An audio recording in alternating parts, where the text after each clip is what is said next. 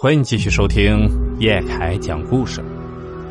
接下来我要讲的故事叫《鬼抬轿》。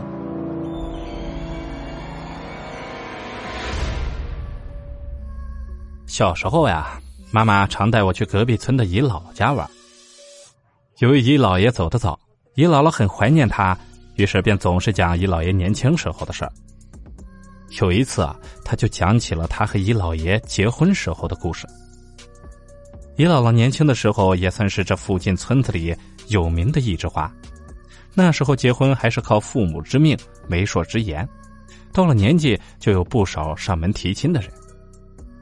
老李啊，我这次给你姑娘介绍的可是顶好的人家呀，那隔壁村的王大那是真的一表人才啊。姨老爷虽然是隔壁村落的，但也是一表人才，家中在村子里也算是富农。因此，媒婆一上门，姨姥姥的父亲就同意了。呃，这次就多谢刘婆婆帮忙说媒了。哎呀，客气了呀。但是由于两个村子隔着一段距离，姨姥姥直到订婚那天才第一次见到姨姥爷。大概真的是天赐良缘，两人一见倾心。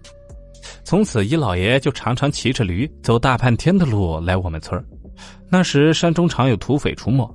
一人出门非常不安全，可这些都阻挡不了姨姥爷的热情。就为了看姨姥姥一眼，送点东西给姨姥姥，然后再趁着太阳没落山赶回去。有一天呢，姨姥爷又来见姨姥姥。临走之前，姨姥爷将一只金簪子塞到了姨姥姥手中。呃，我也不知道你喜不喜欢啊？哈，我当然喜欢呀。你真好。那时候大家都很穷苦，平常百姓家的哪里见过什么金的东西？听姨姥爷说，他将自己攒了多年的私房钱都用来换这一只金簪子了。姨姥姥当时十分的感动，那金簪子雕刻的十分精细，看起来就像古代的样式。姨姥姥对金簪子喜欢的不得了，又舍不得戴，就用红布包住，找了一个木头盒子装了起来。等到了出嫁的那天，姨姥姥将木盒子抱在怀里上了轿子。姨姥姥的大哥负责送亲，请了唢呐和锣鼓师傅，一路上吹吹打打，好不热闹。可那时候世道不太平，新婚之日却碰上了土匪。姨姥姥听到花轿外一阵混乱，她刚要看个究竟，却听到轿子外的哥哥让她不要出来，她心中不免的有些不安。妹子，你不要出来啊！姨姥姥就将装着金簪子的盒子藏在了轿子的座子底下。左等右等，外面一直吵吵嚷嚷，也没有个结果。虽说新娘子是不好见外人的，但姨姥姥还是没忍住，掀开了帘子的一角去看，就看见三个青年男子和送亲的队伍打成了一团，因为人数差距悬殊。眼见着自己家人已经占了上风，将那几个劫道的打的是毫无还手之力。姨姥姥长吁了一口气，放下了帘子。果不其然，不多时啊，轿子就被抬了起来。姨姥姥想知道自己的哥哥有没有受伤，就扬声问了一句：“哥，你没受伤吧？”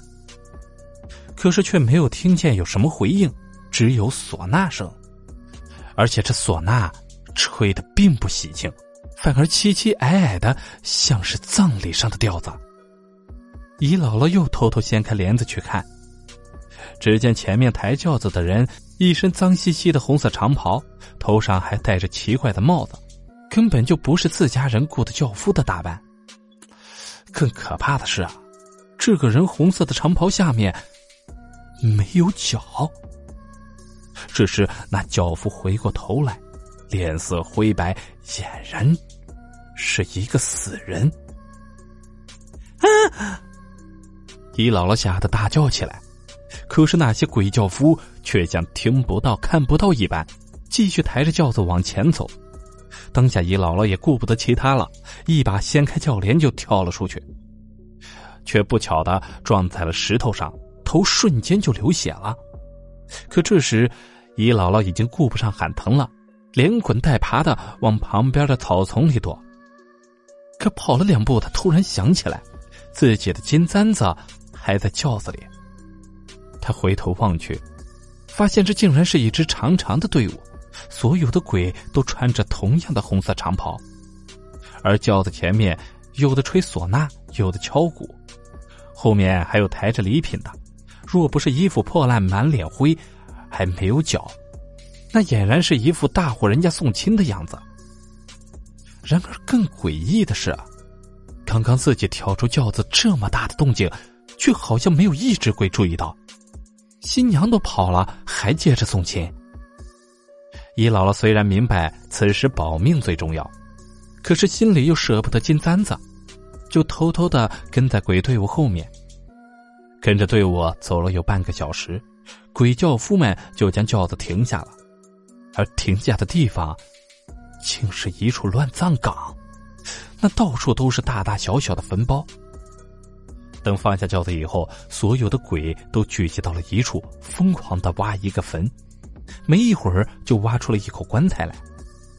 易姥姥躲在树后面，眼睁睁的看着他们把自己的金簪子放到了棺材里，然后又将棺材给埋好。这些鬼像搞什么神秘仪式一样，一起朝那坟墓磕了三个头，突然就消失不见了。姨姥姥想去拿回金簪，可是却又怕的不行。最终，还是决定先找到家人再说，便跌跌撞撞的往回跑。没一会儿，就撞上了来寻找他的哥哥。妹妹，大哥。